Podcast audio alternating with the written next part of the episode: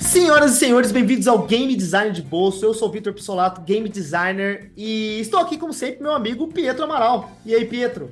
Olá, bom dia, boa tarde, boa noite, mais outra vez. E John, qual foi a fantasia que você se fantasiou nesse carnaval?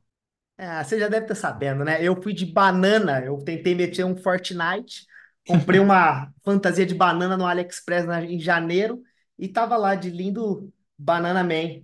Ah, e, o e o legal é que no jogo que eu tô trabalhando no Gunstars, a gente também lançou uma skin de banana. Então eu tava de fantasia do Gunstars de banana, que Ah, tá também é do bom. Fortnite. Eu era o patrocínio man ali. Me patrocina aqui, né? Patrocina o pai que eu te É, garoto propaganda man banana, mas foi, fa- foi massa, assim. Eu, eu tenho como, eu tenho comumente a fantasia de Branca de Neve, que todo mundo me conhece, mas dessa vez eu tentei inovar e fui de banana. E você?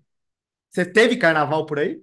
Eu não tenho carnaval aqui, né? Então eu de final de semana eu só fui comer, eu fui ver museu e durante a semana eu só trabalhando mesmo como todo proletariado.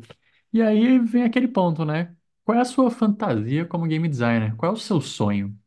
O meu sonho como game designer, se eu É? falar, eu acho que eu vou ficar um pouco triste hoje, mas é, é, Eu acho que quando eu era criança, o sonho era trabalhar nessas grandes empresas, né? Puta, trabalhar na Square Enix, fazer o Final Fantasy.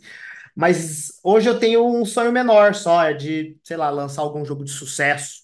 Acho que sucesso internacional é um. Já trabalhei em jogos que fazem, fizeram bastante sucesso internacionalmente, mas sabe, um jogão que sai no IGN, tá todo mundo falando sobre. Eu acho que é um, um sonho que eu tenho. Você quer crescer na carreira? É isso.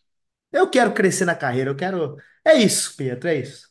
E para isso, e para crescer na carreira, a gente precisa entender sobre os degraus do crescimento de carreira de um game designer, de um profissional de desenvolvimento de jogos. E para isso que a gente trouxe essa trupe aqui de pessoas que estão em cada uma das suas fases diferentes de carreira para conversar um pouco mais sobre esse assunto, conversar um pouco mais sobre a carreira do game designer, como faz para melhorar e crescer dentro da carreira, dentro dos estúdios, e a diferença, principalmente, de o que é um pleno, o que é um sênior, o que é um júnior game designer. Então, eu vou chamar essa galera aqui para trocar uma ideia com a gente. Vamos lá? Primeiramente, nossa amiga Marina Camargo. E aí, Mar, tudo bem? Tudo certo. Prazer estar aqui com vocês. Que isso, prazer é nosso. Marco, a gente sempre pergunta, eu acho que hoje vale a pena a gente falar bastante sobre isso, mas me conta um pouquinho sobre quem é você, onde você trabalha hoje, aonde você já passou, mas principalmente hoje, em, que estágio da carreira você está. Tá. É, atualmente eu atuo como game designer júnior na TEPS. É, eu, antes disso, é, eu trabalhei por mais ou menos uns três anos como QA na, na TEPS também, então foi Ah, uma, legal. foi uma saída lateral, assim, Uhum, a transição é um movimento horizontal que a galera fala, legal. a transição. Uhum. E antes disso, eu trabalhei com muitas outras coisas, eu já trabalhei com é, Serious Board Games, fazendo é, tipo treinamento de segurança para empresas, tudo. Pô, que legal. Mas atualmente, é, atualmente eu estou trabalhando na TEPS com cuidando dos jogos do que a gente chama que é o legado, né? É o portfólio, né? O Sim. portfólio, tem tipo Aham. Bull, Blogger, Evolutions. Pô, só os jogos que eu trabalhei também. não- Tem, deve ter código meu do Vlogger até hoje, lá uns códigos ruins. Mas que legal, que legal. Bom, muito obrigado por estar aí com a gente. Vamos, vamos continuar esse papo aí. Legal, o nosso segundo participante é nosso amigo Davi Batista. E aí, Batista, como é que tá, cara? E aí, Joãozeiras, beleza, mano? Tudo certinho por aqui, mano. Tranquilo. Show de bola. Bom, mesma pergunta, cara. Conta pra mim como é que você tá, estágio da carreira. Perfeito, perfeito. Bom, atualmente eu tô trabalhando como game designer, eu tô pleno na Domativa. E é isso aí. Trabalho num MMORPG hoje que tá em desenvolvimento. Já tem Instagram, rede social pra, pra ver e tal, Discord pra participar. Chama Razek, com S. É, e é isso, trabalho como game designer pleno nesse projeto. Bastante difícil, MMORPG, mas muito legal. Uhum, pô, legal, já estou animado já. Tô, tenho, tenho muitos amigos viciados em Tibia que estão Sempre falando pra mim, porra, você conhece o Davi lá do, do, do jogo do, do, do Tibia Like brasileiro? Eu falei, conheço. Esse jogo vai ser foda. Pô, legal, cara, obrigado. E também nosso amigo Felipe Calado. Calado, faz tempo que você não tava, passou por aqui, cara. Tudo bem? Tudo tranquilo, pessoal. Acho que já faz um tempinho mesmo, né? Tava, tava com saudade já. É, sim. É, minha meta é participar tanto quanto Quintana, mas eu acho que isso é meio impossível. Porra, vamos buscar essa meta aí. Vamos fazer um, um tracking desses, desses números. Então, eu tô trabalhando como game designer já há uns 13, 14 anos. 14 anos já, tô... A gente tá velho, né, Pedro? 14 anos já nessa história. Faz um tempo. É, Então, já passei por todas as senioridades, uma porrada de empresa. Trabalhei na TEPS também, trabalhei no Vlogger, que a Marina citou, trabalhei no Vlogger em 2019. Ah, que É, legal. é, passei agora recentemente, trabalhei durante dois anos e meio lá na, lá na Afterverse, né? Que se alguém já me ouviu em outro capítulo, eu estava trabalhando na Afterverse nessa época, né? E aí eu entrei lá como sênior, fui promovido para lead game designer e aí agora no final do ano eu recebi uma proposta para trocar de empresa e aí eu fui para uma empresa chamada Voldex, que opera jogos de, de Roblox. Mas aí eu fui como sênior, né? Tipo, por alguns motivos fez sentido essa, essa mudança mesmo indo de lead para sênior. E aí eu topei o desafio e estou trabalhando na, na Voldex há um mês. Pô, que legal, cara. E é isso Pô, aí. no- novinho, tá, tá ligando as máquinas ainda lá, né? Tá É, pois instalando, é, instalando a Unity no PC novo, né? exatamente. Pô, que legal. Roblox Studio, né? Vai aprendendo a, a mexer no Roblox Studio. Ah, é verdade, verdade, verdade. Antes disso, eu quero saber você, Pedro. É, sua vez. Em que estágio da carreira você tá? Em que ponto da carreira você tá? Você percebe que a gente já tem uma escadinha aqui, mas você, cara. Olá, eu sou Pedro Amaral. Faz tempo que eu não venho aqui. É, eu sou, hoje eu sou Principal Game Designer na King. Esse é o resumo. Ótimo, ótimo. Legal. Mais um step dessa escada. Acho que a gente vai começar a falar disso até o, o Pro Sênior, né? Para onde a gente vai. Mas vamos começar do começo. E, gente, a gente está aqui, vamos conversar sobre a carreira de game designer. E antes da gente falar dos pormenores, das diferenças de cada um dos game designers e de cada uma dessas, digamos, estrada da carreira do game designer, a gente precisa entender também o que que todo mundo de game designer faz. Desde o mais júnior, do cara que começou hoje como game designer, até o lead game designer, né? Então eu queria pincelar um pouco com com vocês sobre a, o que esperar de um game designer. Só para ter uma ideia, o que que é uma tarefa que existe independente do nível do game designer, ele faz. Então, Pietro, você aí, o nosso super principal game designer, o que que você, que já passou por toda essa carreira, diria para uma pessoa que é o pitch, né? Quando a tua mãe pergunta o que que você faz, o que que você fala? Porque eu imagino que é o que todo game designer tem que falar. O que que você diz que você faz? Que tarefa que você faz independente do nível de senioridade? É, o que eu digo que eu faço para minha mãe vai ser complicado estar aqui, porque eu tento explicar e até hoje ela não entendeu. Mas Sim. Mas eu acho que a, a tarefa. E eu vou responder a, a resposta fácil para deixar para os convidados trazerem coisas diferentes.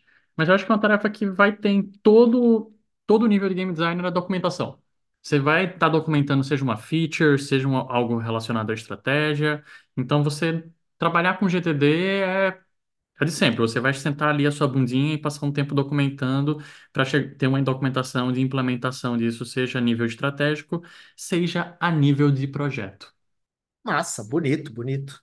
É, alguém quer adicionar alguma coisa?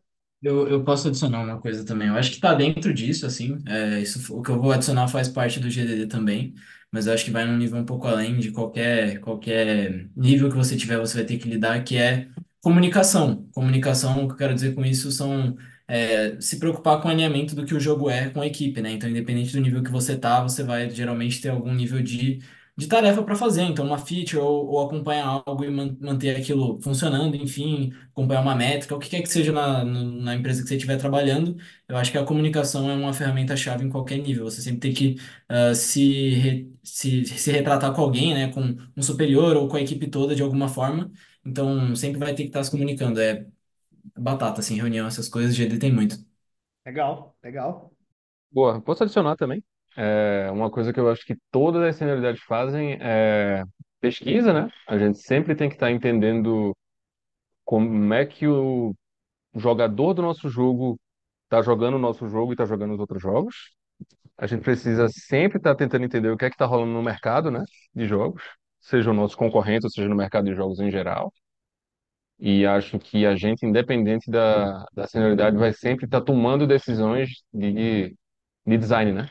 Tipo, Perfeito. obviamente, quanto maior a senioridade, mais importante são as decisões que, que o game designer tem que tomar, mas você virou game designer júnior, você vai ter que tomar algumas decisões sobre como o seu jogo deve ser. Pô, legal, maravilha. Bom, legal, já pincelamos legal aí um pouco da, da imagem do game designer, né?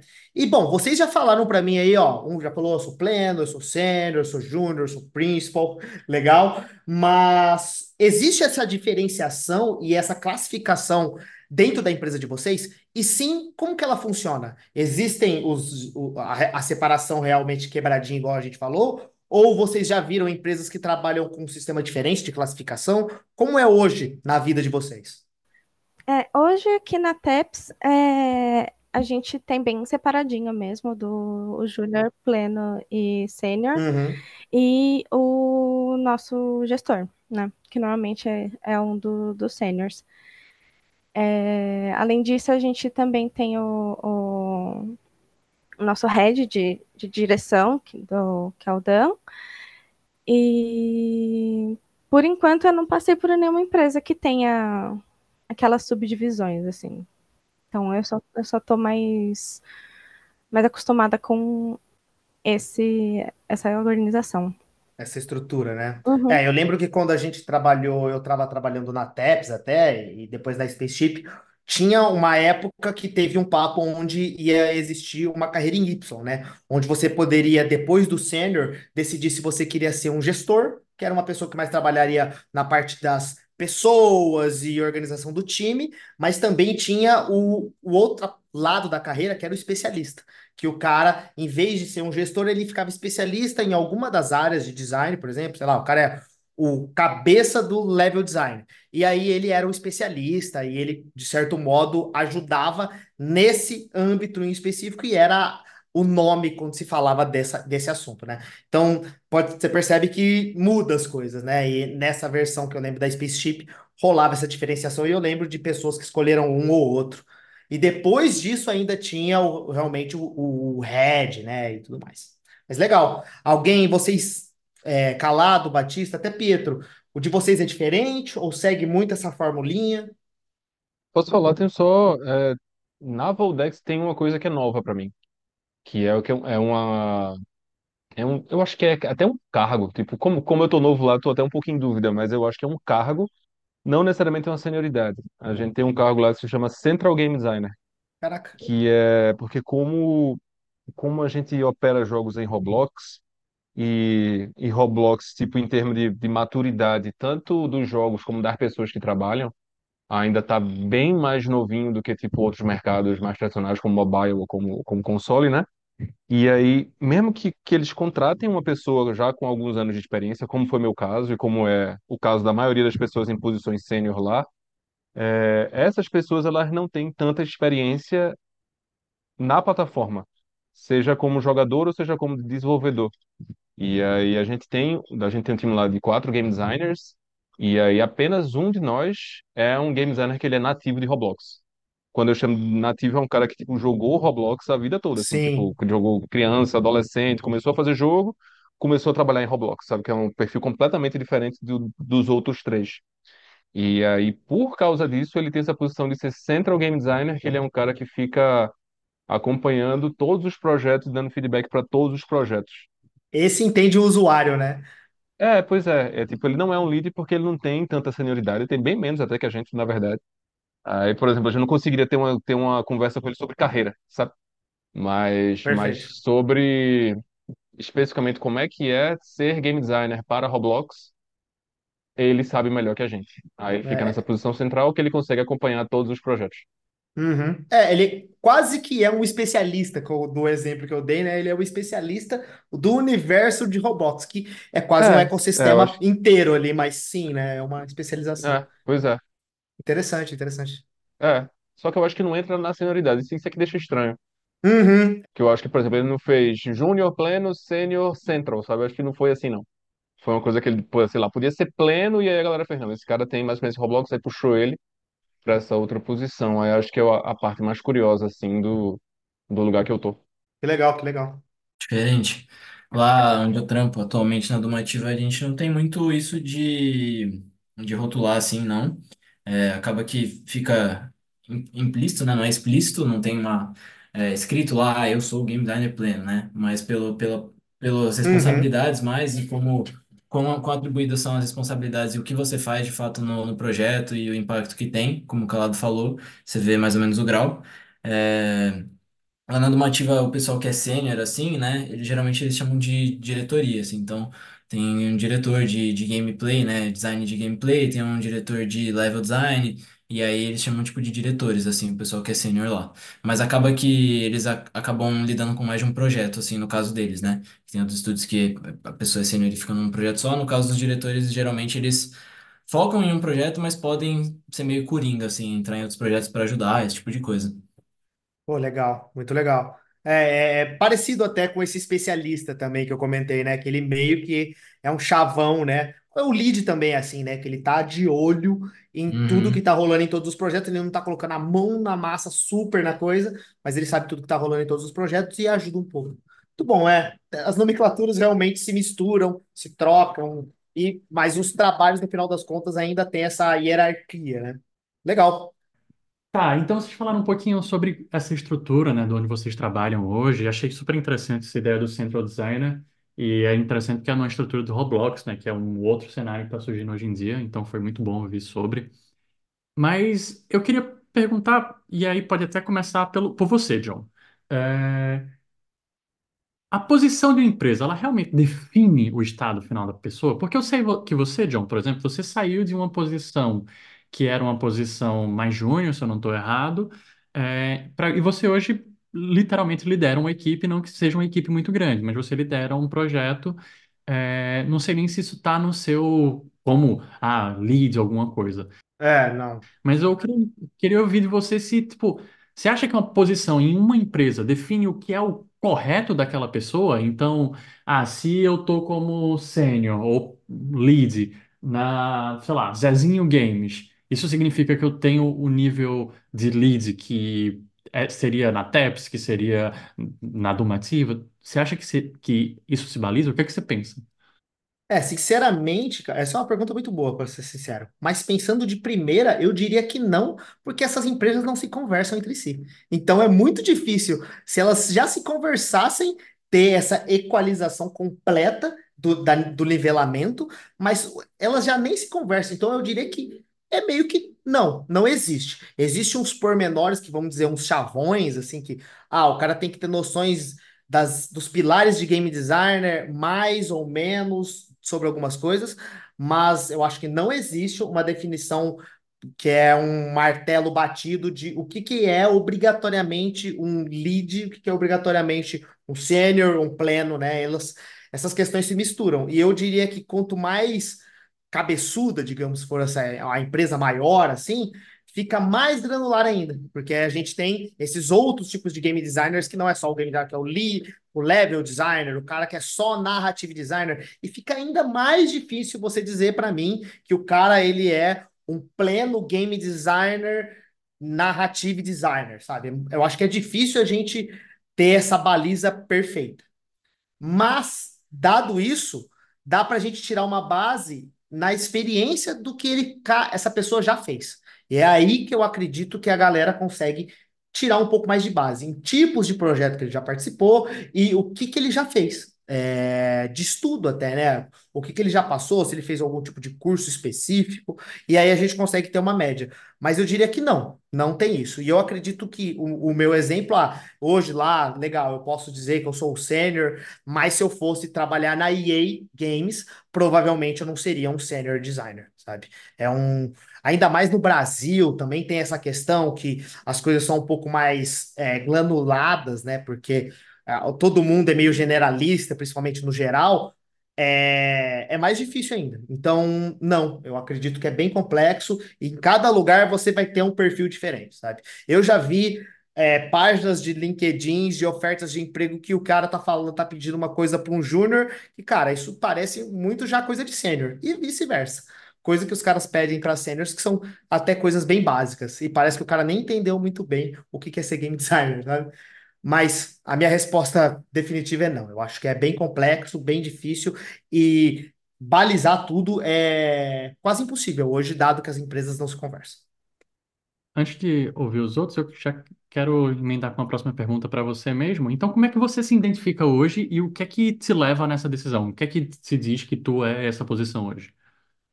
Cara, eu acho que hoje, se você olhar no meu LinkedIn ali, ele diz que eu sou um senior game designer, né? Mas é muito porque eu tive que arcar com tarefas que, na verdade, quando eu trabalhava em equipes grandes, eram os senior designers que faziam. Uhum. Então, as decisões de um senior designer, que até o Calado falou, pô, quanto maior a sua senioridade, mais importantes são essas questões, sabe? E é por isso que hoje eu me considero um senior game designer, por quê? Porque eu lidero o time e porque as decisões principais de designers são minhas, além de todas as responsabilidades de designers são minhas. E é por isso que eu me identifico assim. Mas é o que eu vou dizer, sabe? Eu provavelmente não vou nem chegar a passar no teste de, de uma super senior game designer numa empresa, sabe? Talvez os caras olhem meu perfil e falem, não, esse cara não se encaixa ainda. Mas hoje eu me identifico como senior designer, dado o meu histórico, que eu te falei, né? É assim que a gente tem que se basear hoje em dia, né? Tem que olhar o que a pessoa já fez e que- em que tipos de projeto ele trabalhou, sabe? É difícil eu Uhum. falar que eu sou um level designer se eu nunca fiz muito levels nos meus jogos, sabe? É bonito colocar lá, né? Ah, eu sou level designer. Mas você fez um mapa num jogo de, de, de Battle Royale. Você fez um mapa do Battle Royale. Pô, talvez não seja um muito level designer isso. Faz todo sentido. E, Felipe, você falou exatamente que você foi para uma posição de lead, volta para sênior, e aí eu queria ouvir de tu, né, a a- as duas perguntas. Então, como é que tu vê essas definições de estado, e se há um, tipo, ah, hoje eu sou sênior, então antes eu estava como lead, agora eu tô sênior, então, na verdade, eu regredi na carreira. Isso, tipo, a definição de empresa é um estado correto do, do game designer? E como é que tu se identifica hoje e também, assim como o John, o que é que guia a tua decisão? Boa. É, eu acho que eu me identifico como, tanto como sênior, tanto como lead, sabe? É, por que que eu digo isso? Porque as coisas que eu fazia como lead lá na Afterverse, eu sei que eu não teria condição de fazer nesse momento na, na Voldex. E o que é que é que eu acho que eu não teria condição de fazer? É, um, influenciar tanto no roadmap e nas coisas que a gente deveria fazer no jogo, né? Tipo, isso pra mim, trabalhando no, no PKXD durante dois anos e meio, era muito claro, assim, pra mim, o que é que a gente deveria fazer no jogo, quais eram as maiores oportunidades, os maiores problemas que a gente tinha que solucionar e tal. E eu conseguia ter uma conversa com, com o nosso diretor criativo de se leva de chegar e falar, ó, acho que a gente deveria fazer isso aqui no jogo e durante vários anos, dos dois anos e meio que eu trabalhei lá, tipo, várias coisas que eu achei que a gente deveria fazer, a gente implementou e algumas tiveram resultados positivos, outras nem tanto, mas acontece, né? Mas, tipo, eu tinha esse nível de influência lá e como lead game designer eu conseguia mentorar e dar feedbacks apropriados para os outros game designers que eu, que eu trabalhei, né? É, muito, muito disso por eu já ter, tipo, vários anos de carreira, como também por ter vários anos de PKXD. E aí, tipo, eu já estava numa posição que eu conhecia muito bem o jogo e o ambiente do jogo para para ajudar as outras pessoas que chegavam na empresa, assim, sabe? E aí essas duas coisas é que eu acho que eu não consigo fazer agora na Voldex, que é o contrário. Eu estou numa situação de que eu preciso me ambientar num jogo novo, num gênero completamente novo. Estou trabalhando num jogo de corrida. Corrida não, né? Tipo, na verdade é um sandbox de carros que tem corrida no meio. E Legal. aí, ou seja, eu saí de um jogo para o público, um sandbox para o público infantil para trabalhar com um jogo de carros e corrida. Ou seja, mudei completamente o gênero que eu trabalho, né? E aí eu estou tendo que entender essas coisas. Por exemplo, eu estou pegando muito feedback com um adolescente de 17 anos que foi que criou o jogo. Uhum. Só que ele é Uhum. fissurado em carros, fissurado, fissurado, fissurado. E aí, tipo, ele entende muito sobre como é que um jogador de jogos de carros vê o jogo. E aí, por mais que ele tenha 17 anos eu 36, eu tô aprendendo muito com ele sobre essa percepção de tipo, como é que eu olho pro jogador, sabe? E aí, obviamente, eu não consigo influenciar no roadmap tanto quanto eu consegui no PKXD, eu não consigo, não conseguiria mentorar, barra dar feedback, ajudar no crescimento de outro game designer que viesse trabalhar comigo aqui, mas eu acho que daqui a um tempo eu vou conseguir de novo. E aí, por isso que eu acho que essa posição, essa transição entre lead e sênior é, é bem natural, assim, depende do contexto que eu estou inserido. Legal. E aí, se a gente vai para o outro espectro aqui do cenário, né? Má, você hoje você é uma game designer júnior. É, como é que você vê esse estado? E você já fez algumas coisas antes. Você também era uma trabalhava como QA, né? Antes, é, também no nível júnior. Mas como é que você se vê como game designer? E como é que você vê essas definições? Se isso é o que define o seu estado realmente? Tipo, ah, se se tá na minha carteira que sou júnior, eu só sou júnior. É, eu acho que acho que o que está na carteira não define o que você é, assim, até porque eu, mesmo com a minha carreira de QA, é, eu sempre tive uma visão muito de game design em cima do projeto. É, então, esse é o, o, desafio, né, de, de pensar no game design, pensar no, no, em toda a parte técnica junto da parte de QA, e a minha transição para game designer, é, eu acho que, foi, no geral, foi bem tranquilo, assim, até porque eu já, já tinha bastante conhecimento de vários projetos da TEPS, mas, sei lá, o, que eu faço no meu dia a dia, assim, é, tem algumas coisas que eu já que eu consigo implementar bastante do, do, do que eu tinha contato como que há. Então, a parte de analytics, hum.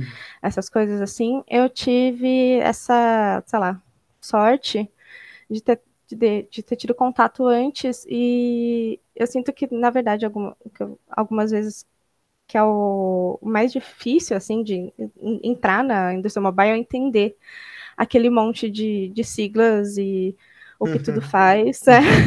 Sim, total, te entendo. É, e, e o aplicar, né?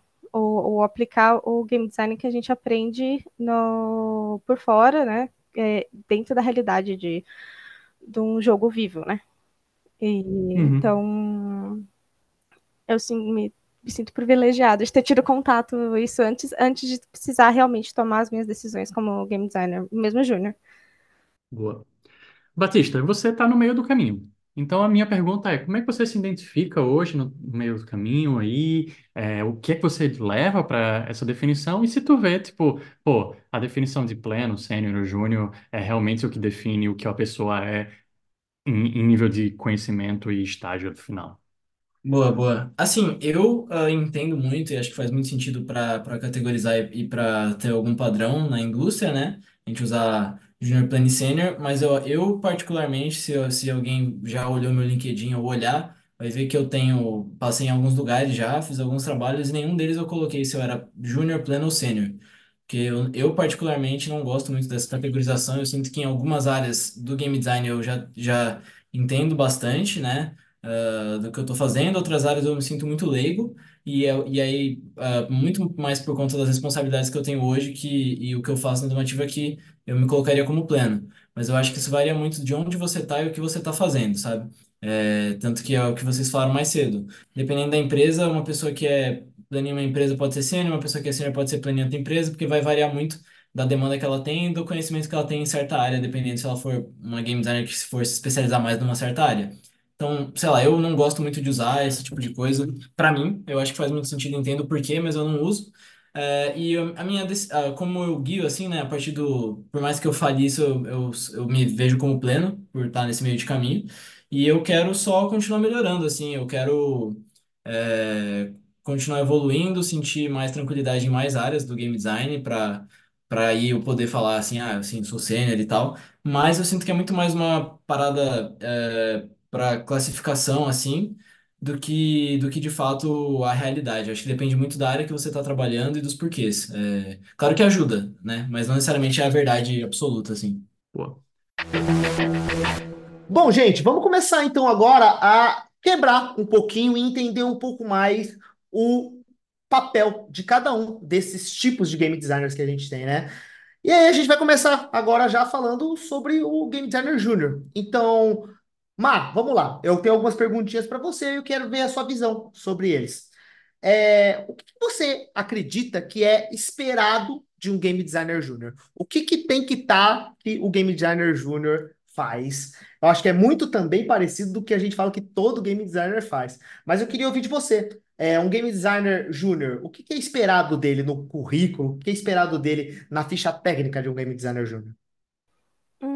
Eu acho que conseguir é, entender muito bem o projeto que você tá e tentar separar bem o, o que você acha que seria bom e o que você acha que o jogador seria bom. Eu acho que são do, das da, do, de um dos desafios do game design do dia a dia, né? É, o que no, do que eu faço do, do meu dia a dia de game design, eu, eu como eu trabalho em diversos, em diversos projetos, né? É, eu acabo tendo que fazer essa troca bem rápida, então essa parte de entender a documentação, é, ver o, o, qual é o direcionamento do projeto, né? Uhum. É, e tentar atuar da melhor forma possível do, dentro do escopo do projeto, dentro do com auxílio do, do sênior ou do planner ou do, também do, do producer no dia a dia, para para conseguir tomar essas decisões. Né? No, no meu dia a dia, a gente acaba fazendo muita decisão de oportunidade vindo de, de live ops e de e de growth, algumas coisas assim que a gente acaba tendo às vezes largar o que a gente estava fazendo já para pegar essa oportunidade porque o timing, né, é, é importante. Então tentar documentar tudo da melhor forma possível, seja no, no, no Miro, ou seja por, por documentações, seja como for no, no, no dia a dia, né? Fazer essa, essa documentação acessível para todo mundo e pensar no junto com a, a equipe nas melhores soluções, assim, né? Omar, e o que é que você espera dos game designers mais sêniores da equipe, seja no projeto que você tá, seja até da própria empresa, mas que são mais sêniores que você, né? Quais, qual tipo de suporte que você acredita que eles têm que dar para um GD júnior? É, uma coisa que eu acho que é bastante importante é pensar realmente no, no processo de design que às vezes no, na corrida do dia a dia a gente acaba atropelando algumas coisas e puxar o processo é, de algumas features ou de algumas decisões, assim, eu acho que com o conhecimento do, do pleno, do sênior, assim, tem, tem muito valor, pelo menos para mim, assim, de é, muitos projetos e podem ser muitas soluções, é, tentar tentar realmente achar qual que é o, a raiz do, do problema que a gente está lidando, né? Seja churn, seja qualquer coisa. É, por exemplo, a gente está trabalhando no, no Afterway de um projeto, então realmente analisar o, é, essa parte de do, do, do, fluxo do jogador, assim, eu acho que é importante o, ter esse apoio do, dos mais experientes. Uhum, uhum. Bom, é, e agora, só para mim entender também, a gente já falou de algumas coisas que você trabalha, mas se você precisasse elencar qual que é o maior desafio de um game designer júnior, o que que você diria? O que você acredita que, que é, é, é, é isso que você precisa melhorar e é uma coisa que sempre acontece já sendo júnior você tem que fazer e é trabalhoso e no seu dia a dia é um, um, um desafio. Eu acho que o, o, o garantir que a, a documentação está abrangendo tudo que é necessário, assim, às vezes a gente acha uhum. que que, que tá tudo certo, por isso que eu gosto bastante da, da, do momento de review também com o time, review com, com com outros game designers também. Eu acho que essa é a, a, a, o, o desafio do game designer, assim, pelo menos do júnior de no momento ali do dia a dia, só, sei lá, garantir que tá tudo ali para Uhum. para Tá evitar tudo certo. tá tudo certo para porque é um momento importante né de definição de, de um monte de coisa e que pode acabar atrapalhando o todo o resto do, da sprint ou seja sei lá qual o, o modelo de trabalho. Acho que é isso. Boa, e ainda falando sobre Júnior, mas aí a gente já começa com o Davi.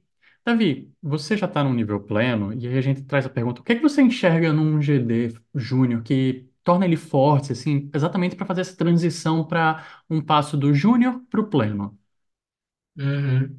Boa, boa pergunta. Eu acho que para mim é a coisa que geralmente é o diferencial, eu acho que em qualquer nível, mas principalmente nesse momento de júnior para pleno, seria a proatividade. Proatividade no sentido de se dispor e se, se disponibilizar para realizar tarefas que exigiriam além do que a gente espera de um júnior.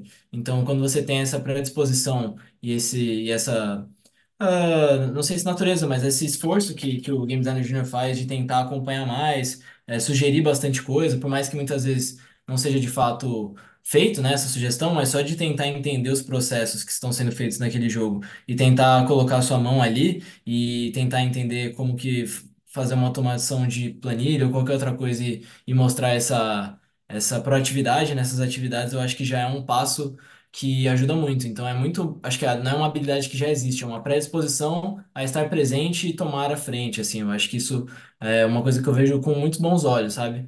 E aí, a partir do momento que o, o Game Designer Júnior ele já está fazendo isso com uma facilidade legal e que essas ideias estão sendo coesas o suficiente para que sejam colocadas dentro do, do core, assim, das ações do, do jogo, né? Eu acho que ele já, ou ela, enfim, essa pessoa vai estar preparada para para se tornar pleno e para o próximo nível, mas é principalmente essa proatividade, eu acho. Uhum. Então você imagina que isso, agora pensando como a Má comentou, né, as tarefas que ela faz diariamente, né? O que que você diria que é o diferencial e o esperado de um pleno em relação a um júnior? Vou, tem alguma Uhum, tarefa que você sente que, cara, a partir do pleno é obrigatório estar fazendo isso que um júnior necessariamente não precisa, não precisa tanto? Ou, uhum, em questão a uhum. tarefas diárias mesmo, o que que você acha? Uhum.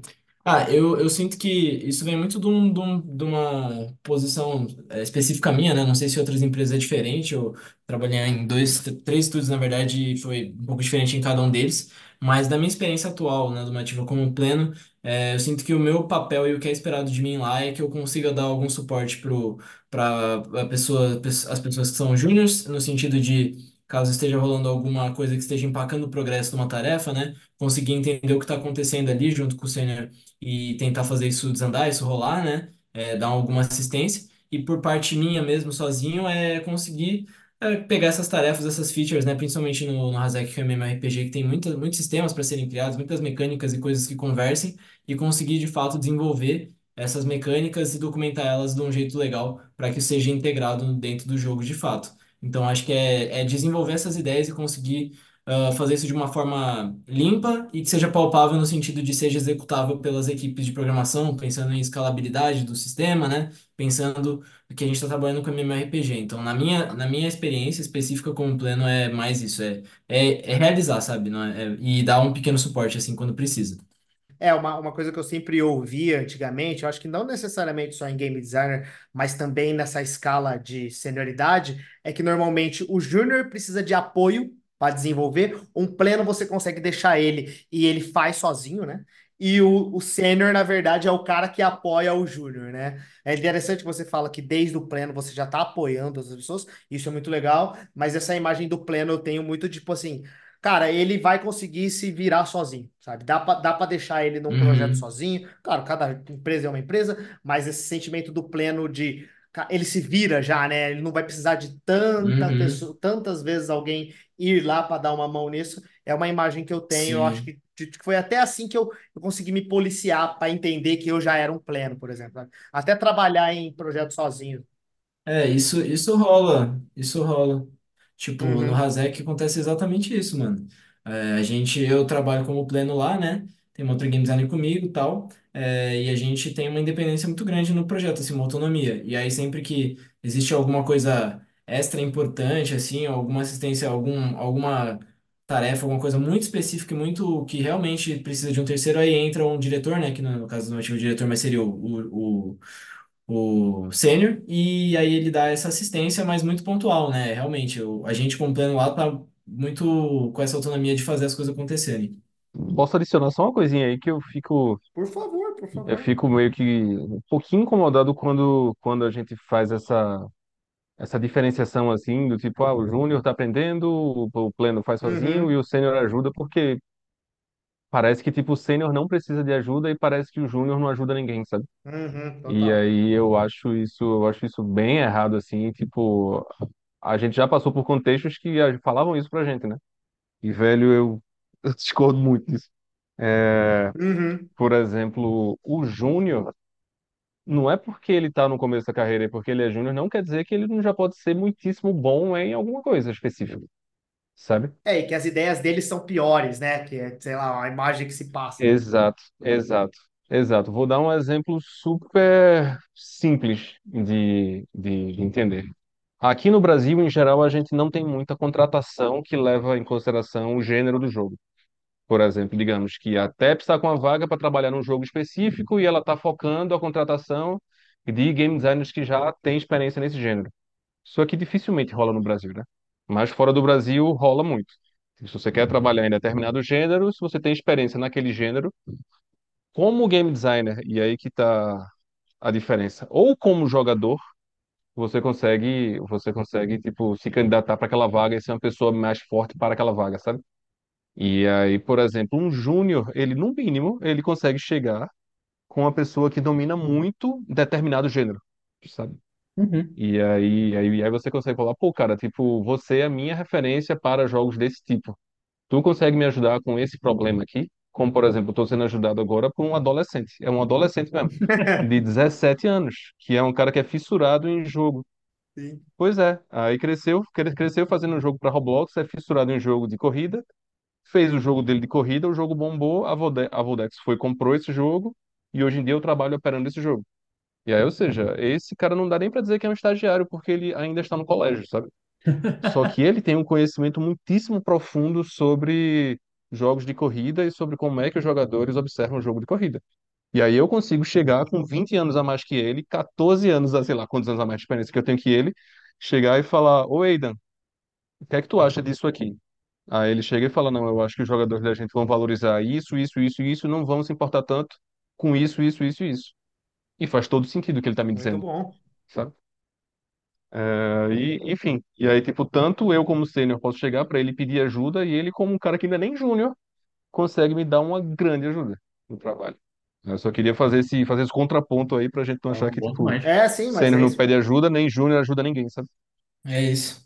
Bom, Batista, continuando em você, eu queria fazer a mesma pergunta que a gente fez para Má. O que que você sente que é o maior desafio para um game designer pleno hoje em dia? Ah, boa pergunta, hein? Essa pergunta é é complexa. Eu acho que varia. O maior desafio para mim no momento, assim, isso é uma coisa muito pessoal minha, né, e do projeto que eu tô.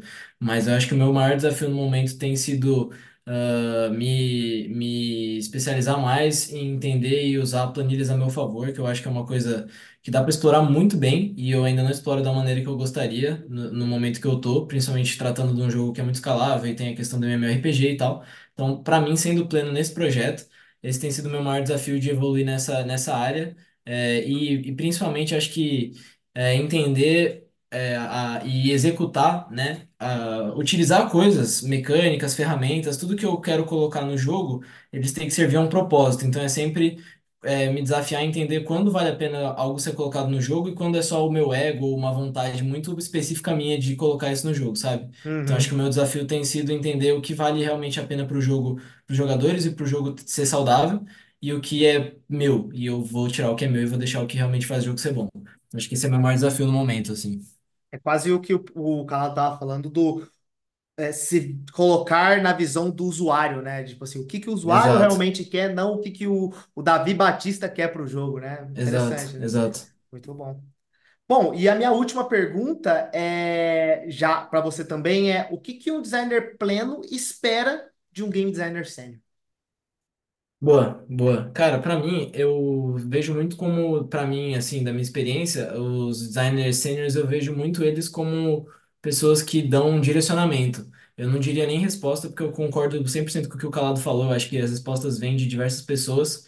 Muitas vezes uma resposta de design pode vir até de uma pessoa que não é game designer, que já aconteceu e acontece. Mas, é, principalmente direcionamento, que eu acho que essa senioridade, nessa experiência, ajuda muito para ter essa visão do todo, por já ter passado por processos de fazer jogos e entender em que momento deve ser feito tal coisa, ou quando que a gente tem que realmente entrar numa mecânica, ou qualquer outra decisão ser tomada. Eu acho que, na minha experiência, o senior sempre me ajudou, e eu espero muito de, de game designer seniors esse direcionamento quando fica um pouco nebulosa a parada, sabe? Então eu vejo muito assim. Bom demais. E aí, já falando do sênior, né? A gente já chega aqui no senhor Felipe Calado. E aí, pri- a primeira pergunta que eu fiz pro Batista foi: o que é que você olha no GD pleno que você enxerga que ele está pronto para se tornar um sênior? E essa é a pergunta que vai para você. Eu vou dizer tudo que eu disse, né, agora há pouco, né? Sim. Eu, mas vamos lá. Eu vou dizer que é um que é quando ele não só tá tá independente. E aí independente não é não quer dizer que ele não precise de ajuda, todo mundo precisa de ajuda, como eu falei. É, mas que ele um consegue consegue reconhecer isso, consegue tocar os projetos que ele que ele precisa de maneira independente e que ele também consegue, como é que eu posso dizer, entender a razão da qual ele tá, ele tá fazendo certas coisas. Porque uma coisa que eu noto, que eu noto também de tipo game designer mais novos e à medida que vou, que vou envelhecendo é que cada vez mais você você vai entendendo o porquê que você está fazendo certas coisas, sabe? Por exemplo, se você está trabalhando num jogo e aí o pessoal fala, a gente vai fazer determinada feature. Tipo, quanto menos experiente você é, mais você está preocupado em, beleza, eu vou tentar fazer essa feature da melhor maneira. E quanto mais experiente você é, você já começa a se questionar, mas por que que a gente está fazendo essa feature? Qual é o objetivo dela? É, isso aqui faz sentido para o jogo? Se faz sentido, beleza, qual- o que é que eu preciso alcançar com essa feature? Tipo, você vai começando a ter essa visão mais macro do jogo e do- de, todo o contexto que você tá, que você tá inserido. E aí eu acho que um, um Game Designer Júnior não necessariamente tem isso ainda, e esse é um dos pontos que a gente pode ajudar o Game Designer Júnior a, a progredir na carreira, né? E eu acho que, tipo, um pleno que já começa a mostrar esse tipo de percepção e de compreensão, tanto de, tipo, eu consigo fazer as minhas coisas sozinho, mesmo, obviamente, contando com a ajuda de outras pessoas, e entendo por que é que eu estou fazendo aquilo ali e eu preciso e sei o que é que eu posso esperar quando isso aqui estiver pronto, sabe?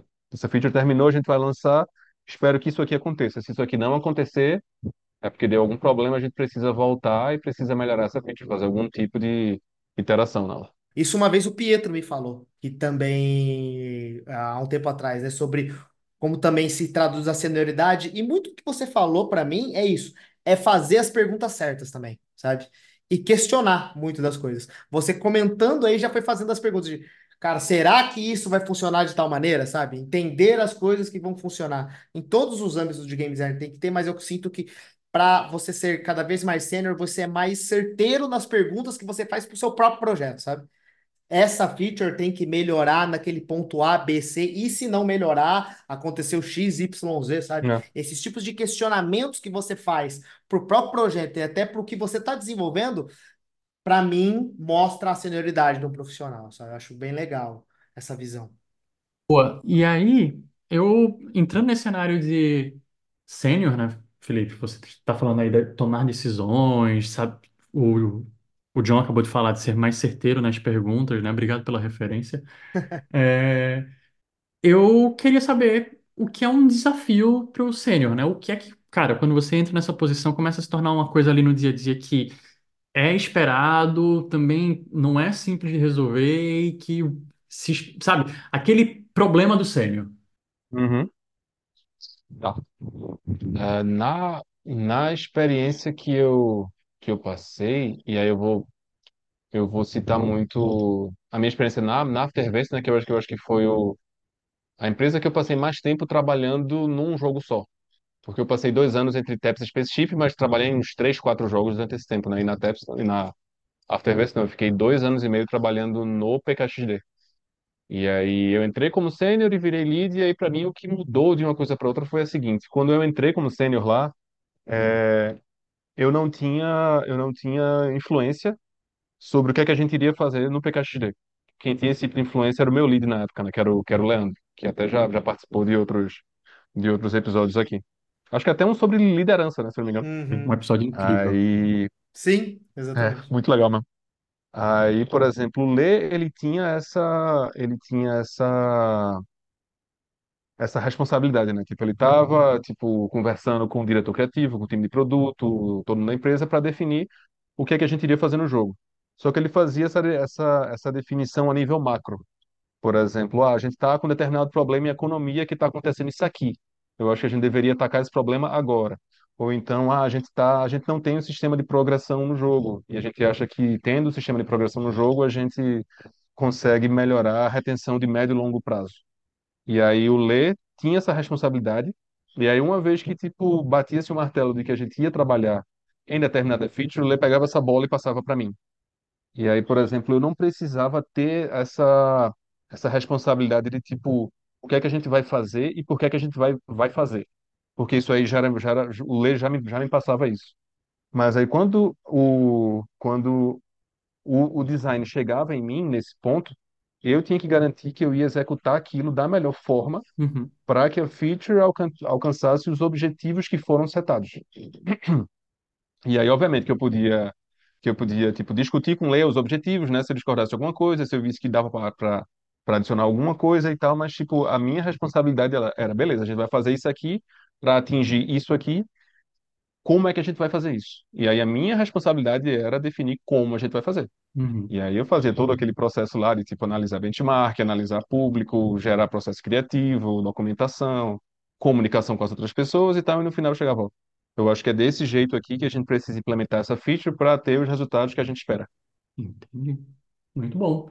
John, você se identifica como sênior, então me responde aí, qual é o desafio que você tem hoje? Você vem de um cenário, o Calado ele menciona aí, no qual ele tinha o Lê como líder e passava as coisas para ele. Você é um sênior que, acima de você, está o, o dono da empresa e que ele, tam- ele atua como um diretor de criativo, né? Mas você é a Uhum. pessoa responsável por game design. Então me conta, qual é o desafio que você tem?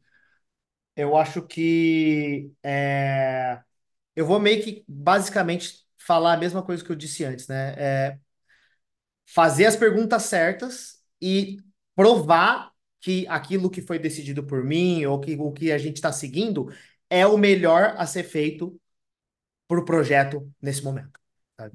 Se Uhum. a gente está colocando, a gente tem um tempo limitado de tempo e número limitado de pessoas para desenvolver, então qualquer decisão que a gente for fazer, porque minha empresa também não é tão grande, ela precisa ser bastante assertiva. E para mim, como game designer sênior, eu tenho que provar que o que a gente está decidindo nesse exato momento é o mais assertivo possível. Então eu tenho que fazer essas perguntas e eu tenho que provar para todos os meus pares que é, essas são as respostas. Então, dados, números, a experiência do usuário, todas as informações possíveis que eu tentar coletar e conseguir trazer isso para eles é melhor. Principalmente que eu lidero a área de design, eu essa figura que até o Calado falou do, do Lê, que ele pegava, ele já trazia para ele. Eu sou a pessoa hoje que eu tenho que mastigar essas informações para depois entregar para o pessoal desenvolver, né? Uhum. Eu acho que a Deixa eu falar uma figura. coisa, John. Pode falar.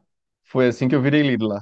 Ah, legal, legal, legal, Foi legal. justa, foi justamente por isso, porque é, o Lê, o Lê ele terminou saindo lá da, lá da, lá da V, eu acho que um ano depois, depois que eu entrei.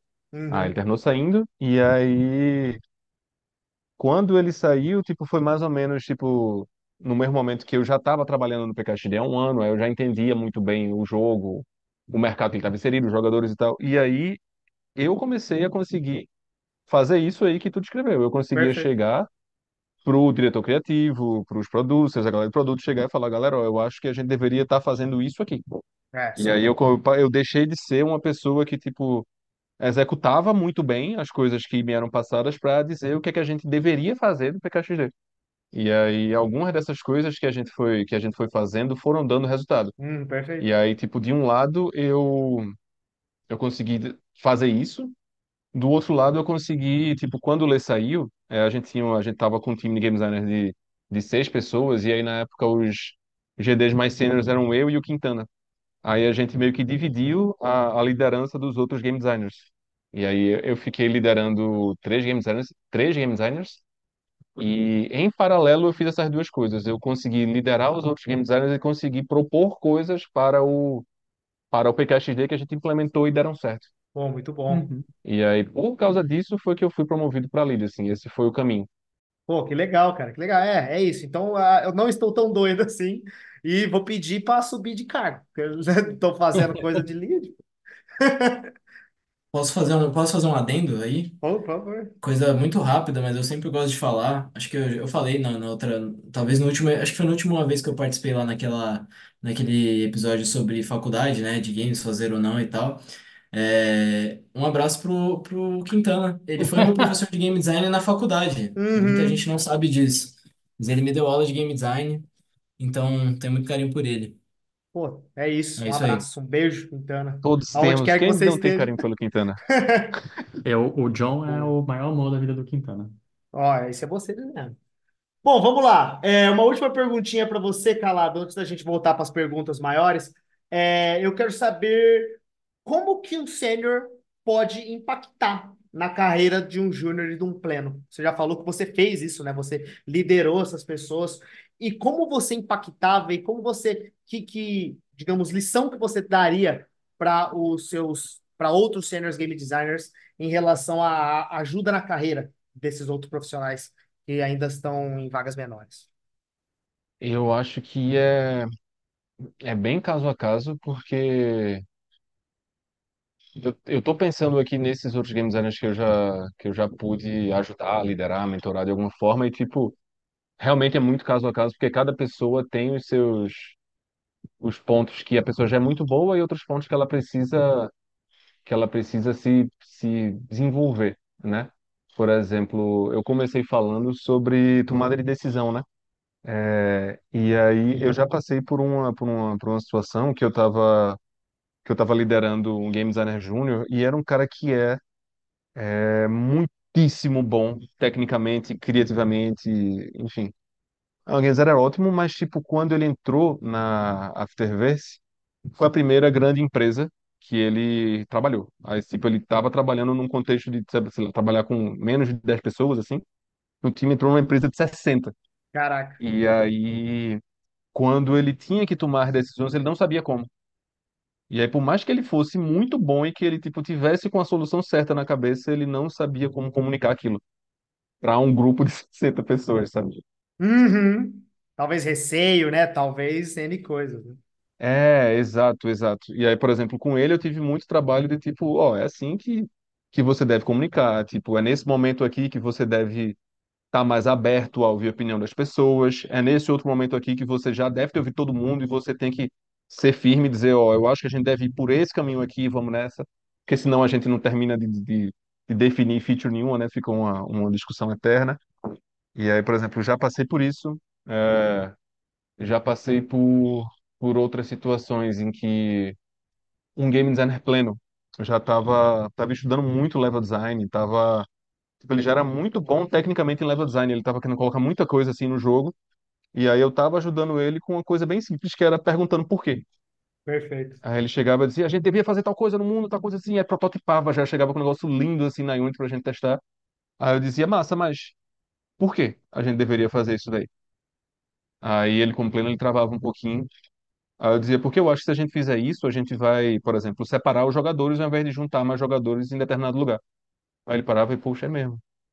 Sabe? E aí, tipo, Eu não, eu não acho que eu consigo eh, responder essa pergunta de, uma- de maneira única, que eu acho que o que eu, o que eu acho que é mais certo é você conhecer da melhor maneira possível as pessoas que, que trabalham com você, para que você consiga identificar como é que você pode colaborar com aquela pessoa.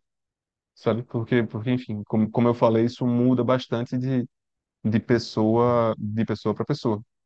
Não sei se eu fugi um pouco da pergunta original. Não, vocês tá acham? ótimo, deu para Não, tá ótimo. entender. Tá ótimo, tá ótimo. É, conhe... Basicamente, você está falando, conheça os profissionais que estão do seu lado e entenda cada problema que eles têm para solucionar, né? Não, não existe uma resposta pronta. Muito bom. É. Gente, a gente falou aqui então dessa escadinha, né? Júnior, pleno, sênior. E aí agora voltando para trazer para todo mundo, né? As perguntas a gente estava direcionando, mas qual seria a diferença primordial entre eles? É, será que tem realmente algo que separe ali o júnior do pleno, do sênior? Felipe foi muito claro ali quando ele diz que, cara, não tem isso de um aprende, o outro faz e o outro ajuda. É, não, não tem essa definição assim. Então, como vocês definiriam is- isso daí, se é que há uma definição? E aí vamos pegar a pessoa que faz tempo que não responde um- uma pergunta, Má, como é que você vê isso? E há realmente uma definição?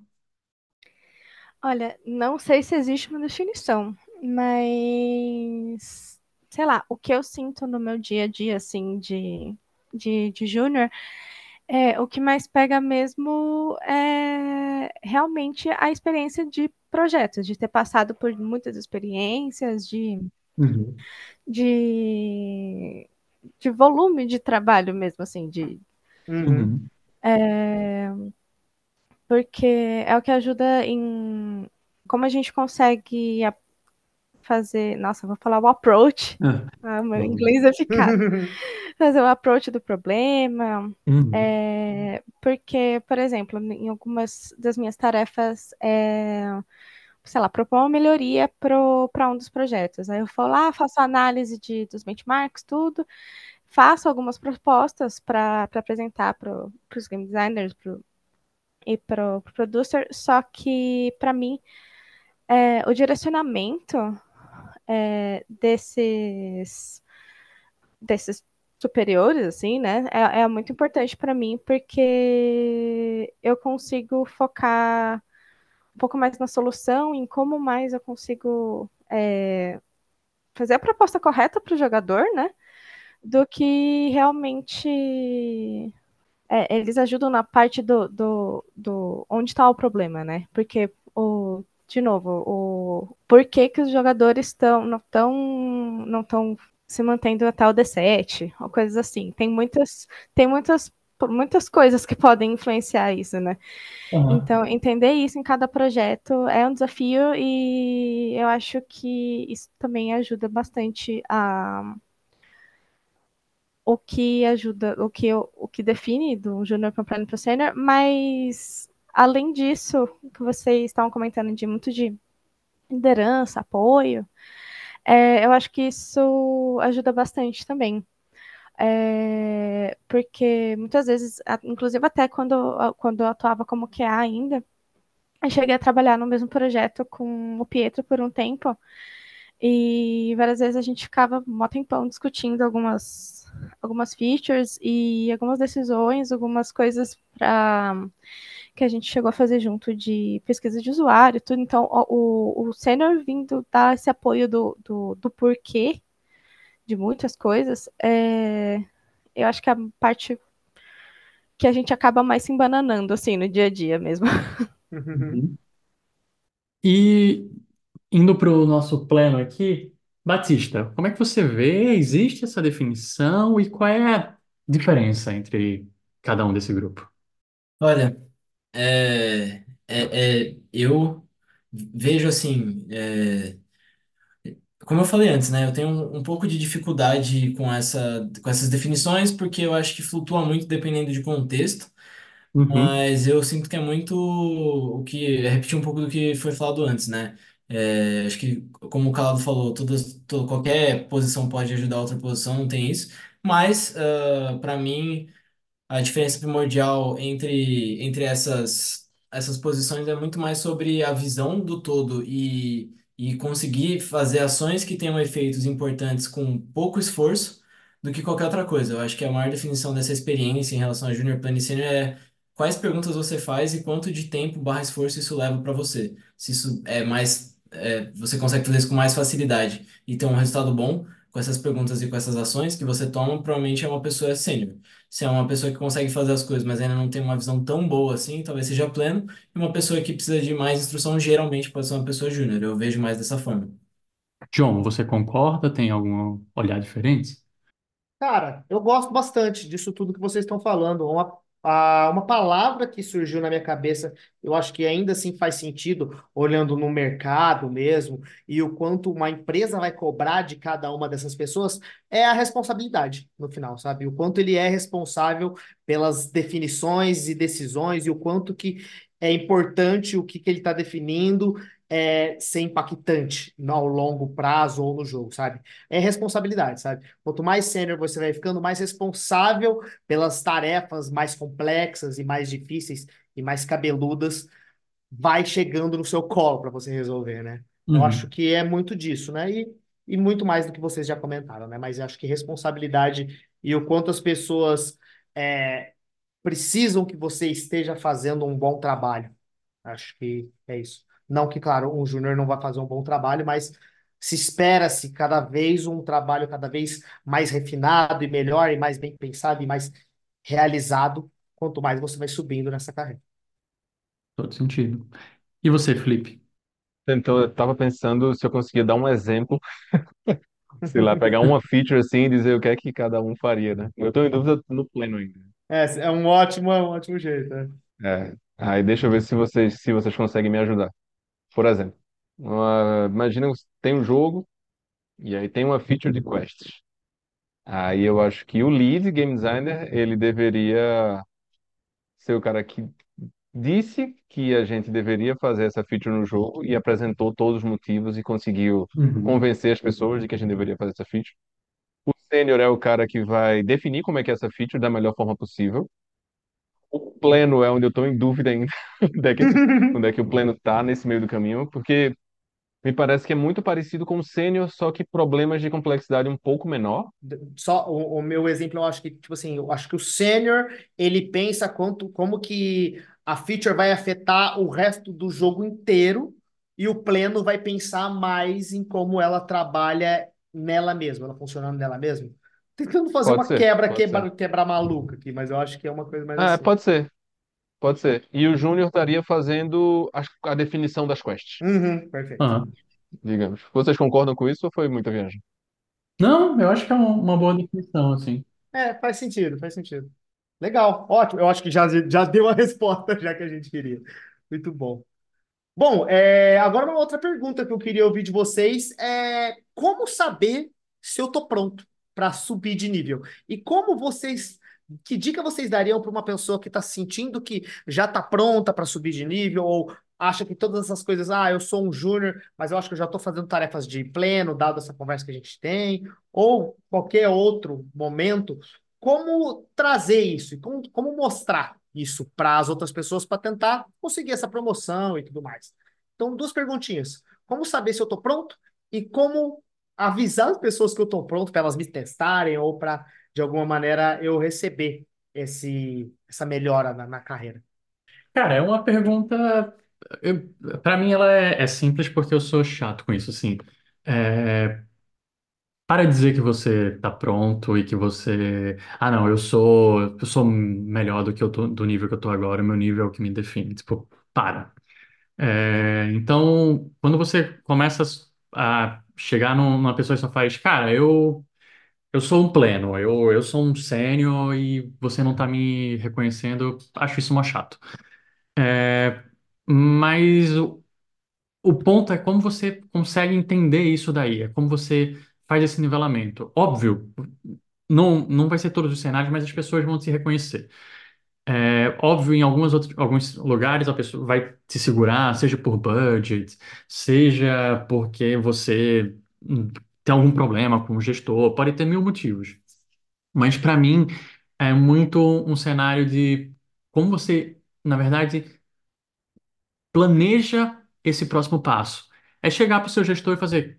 "É, Eu sinto que eu posso estar pronto para um próximo passo. O que é que você enxerga em mim que falta? Como é que a gente pode projetar esse plano de carreira? Então, ao invés de simplesmente chegar e fazer, ô, me dá uma promoção, é, cutucar para, ô, eu, eu sou bom e você não tá me testando, você não me tá dando me desafios, é chegar e, cara,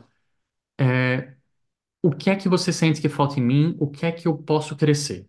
É perguntar o que é que faz, o que é que a pessoa que está ali gerindo, que deveria ter um bom olhar para isso, consegue entender que é uma dificuldade ou uma falha para o seu próximo passo. E aí é seguir. Como eu já falei, você fazendo o seu melhor, em, você vai ser reconhecido. Obviamente, em alguns cenários você não vai, e aí você vai precisar entender que às vezes há problema de budget, há problema de espaço, não faz sentido ter um, um sênior naquele projeto ou naquela empresa naquele momento, e eles só não vão promover.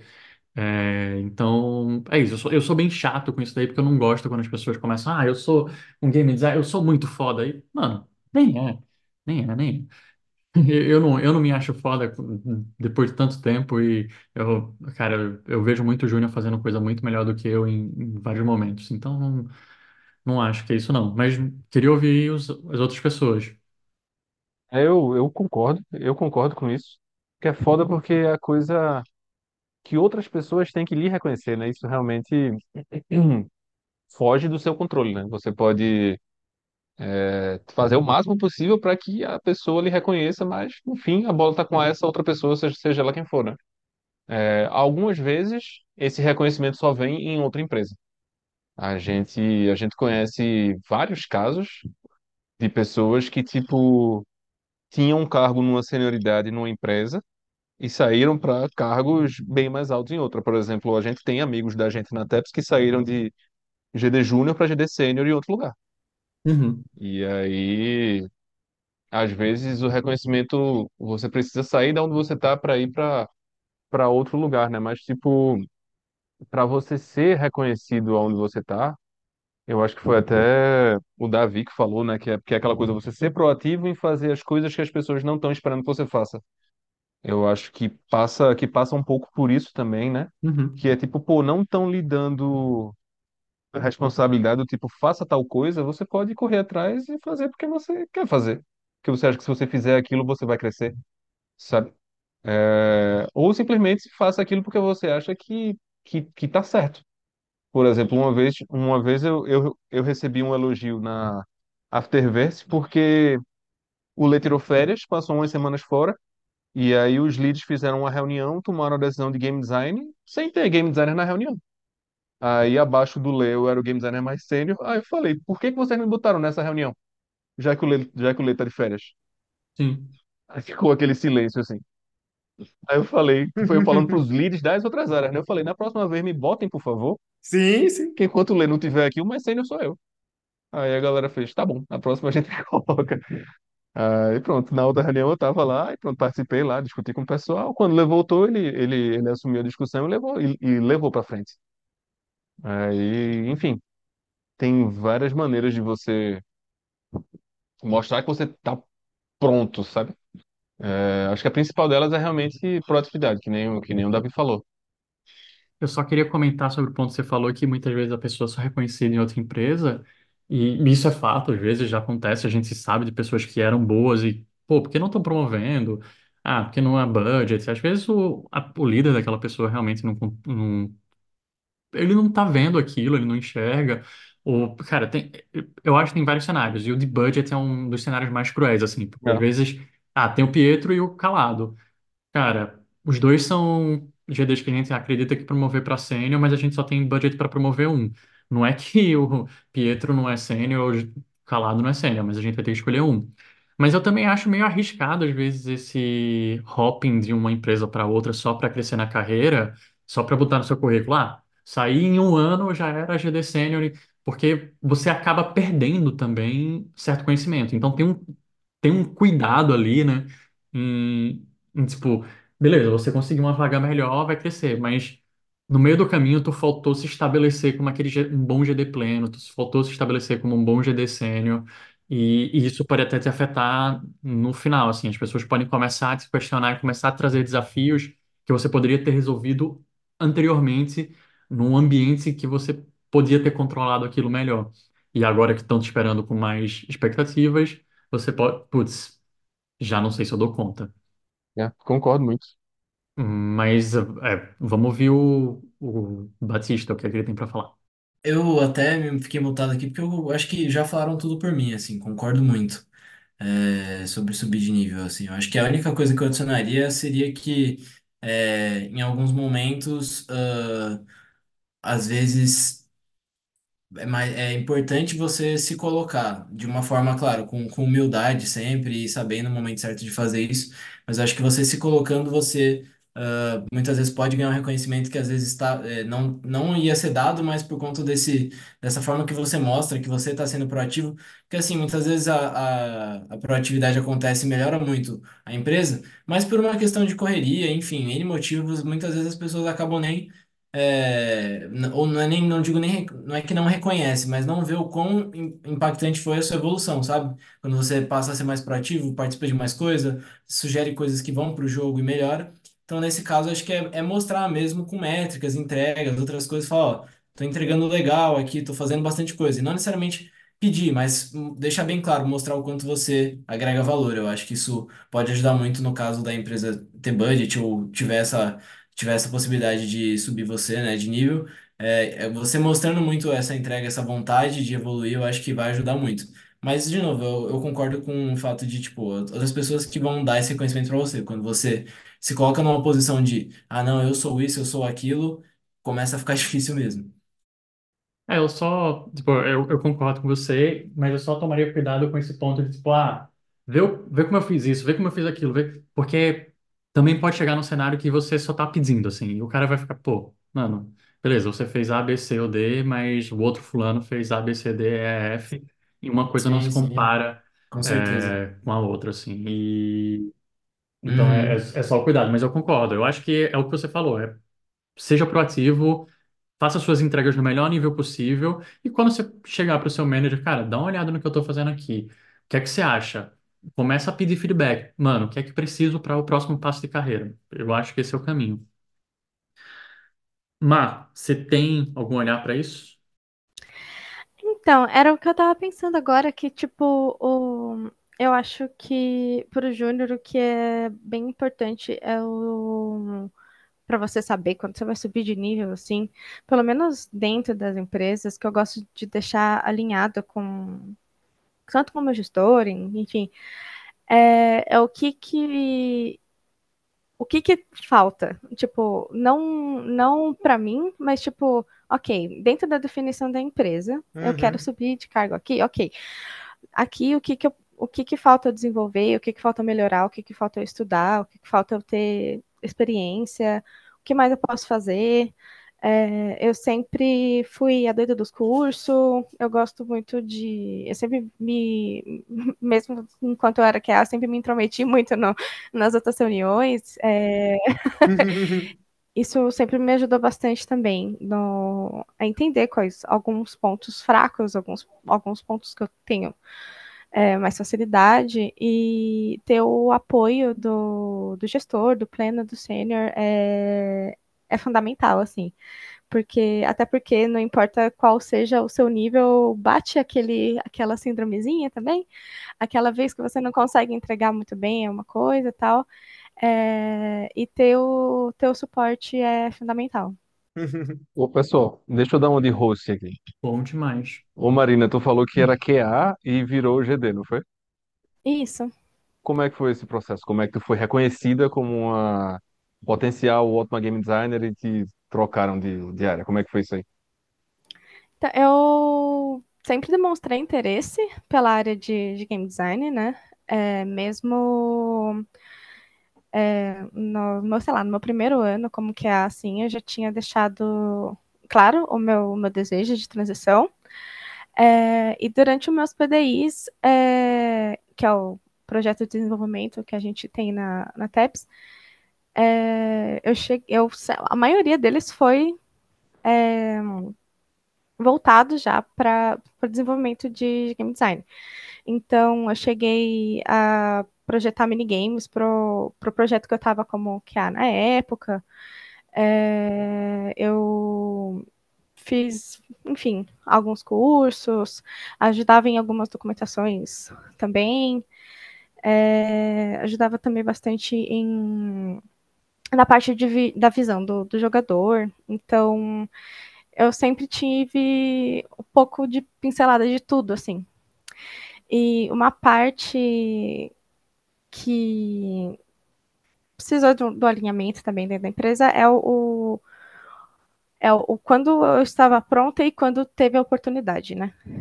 Então, já, já tinha aparecido oportunidades tal, só que é, precisava de um pouco mais de, de experiência em X ou Y, então um outro game designer externo acabava entrando, coisas é, normais, que era o, o, o, Eu não lembro agora quem comentou agora, há, há um tempo atrás, que é, não é porque você é pleno, que você é sênior, que você é júnior, que você não tem uma área, né? Que você se, se destaca mais.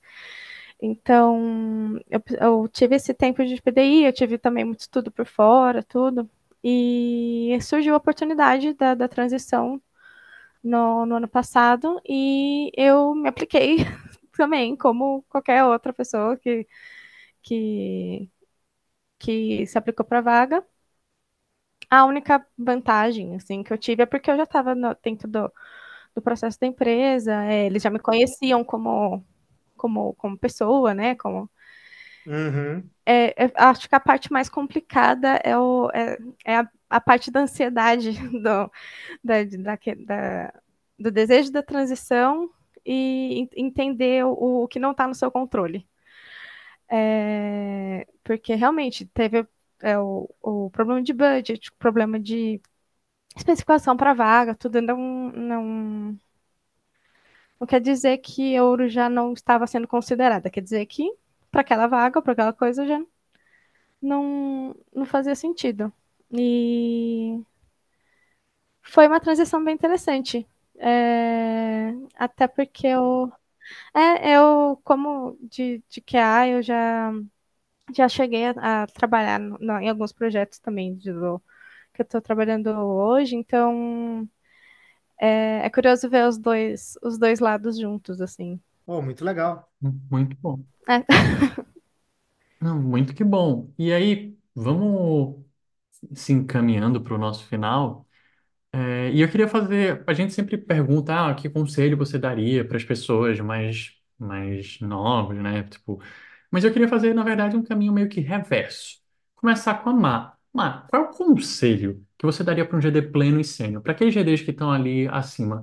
Porque eu acho que um GD Júnior consegue sim dar muitos conselhos para pleno e sênior. E o que que você daria hoje? O que que você acha que eles precisam fazer ou prestar atenção? Hum, eu acho que é realmente o que eu tinha comentado antes, de é, se comunicar bem com, com, com o Júnior, com, pra, é, porque às vezes a gente não está entendendo o que está faltando na gente. É, e a, causa uma, frustra uma frustração, assim, é, mesmo interna, de o, o, que, que, tá, o, que, que, o que, que eu posso melhorar, o que, que eu posso melhorar. É, então, eu acho que ter, sei lá, trocas de, de conhecimento constante, assim, entre o pleno e o sênior, é, puxar, é, puxar alguns papos para mesmo não, não envolvendo uma, uma, certa feature ou uma certa review, assim, né?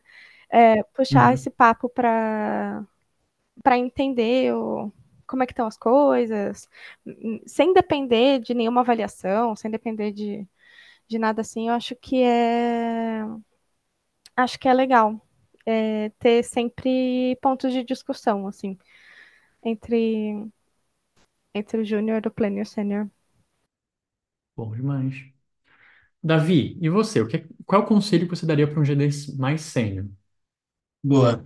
É, eu acho que meu conselho para um GD sênior seria, é, eu acho que além, além de, né, focar bastante nesse direcionamento e nessa, no, no- em tudo que puder para para que o projeto flua mais, né? Que é meio que o que o, que o, o sênior já faz. Acho que um conselho legal seria que é uma coisa que acho que muitas vezes pela correria acaba não acontecendo, mas é uma coisa que eu gostaria muito que rolasse mais. é, seria sempre que possível, talvez construir alguma coisa de um, uma conversa entre os GDs, né? E onde o GD sênior pudesse falar algo que agregou para ele na profissão ou, ou tipo no dia a dia ali do, do jogo, coisas que ele é, acha importante e passar mais referências, eu acho, além de direção no próprio projeto.